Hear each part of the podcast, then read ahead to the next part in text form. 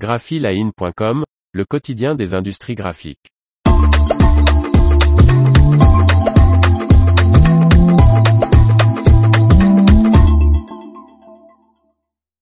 Version 2 d'Affinity, quelle nouveauté? Martine Lauré. Avec Affinity 2, l'éditeur Serif a perfectionné ses outils et sorti une version pour iPad. Affinity Designer, Affinity Photo et Affinity Publisher sont désormais disponibles dans leur dernière version, la 2.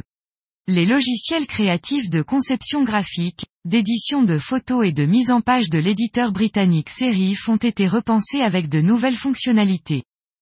Avec Affinity Designer 2, il est maintenant possible d'appliquer une déformation vectorielle non destructive sur les textes et illustrations vectorielles. L'outil couteau tranche désormais tous les textes, formes ou courbes. L'outil mesure pour vous les longueurs de lignes et les aires d'objets.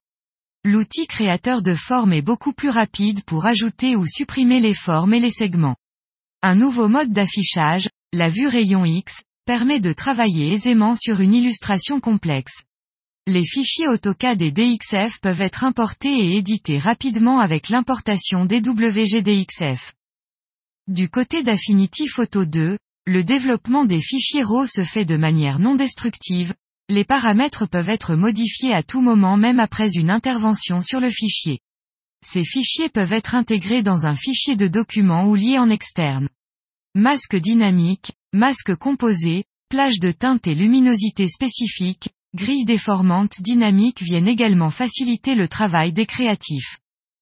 Le dernier né de la suite créative Affinity Publisher 2 permet de créer une mise en page unique pour l'ensemble d'un document qui va se répéter automatiquement jusqu'au positionnement complet de toutes les images. L'activation ou la désactivation des calques dans les fichiers insérés se font sans perdre l'intégrité des liens. Une modification dans le fichier source n'altère en rien les paramètres de visibilité des calques utilisés.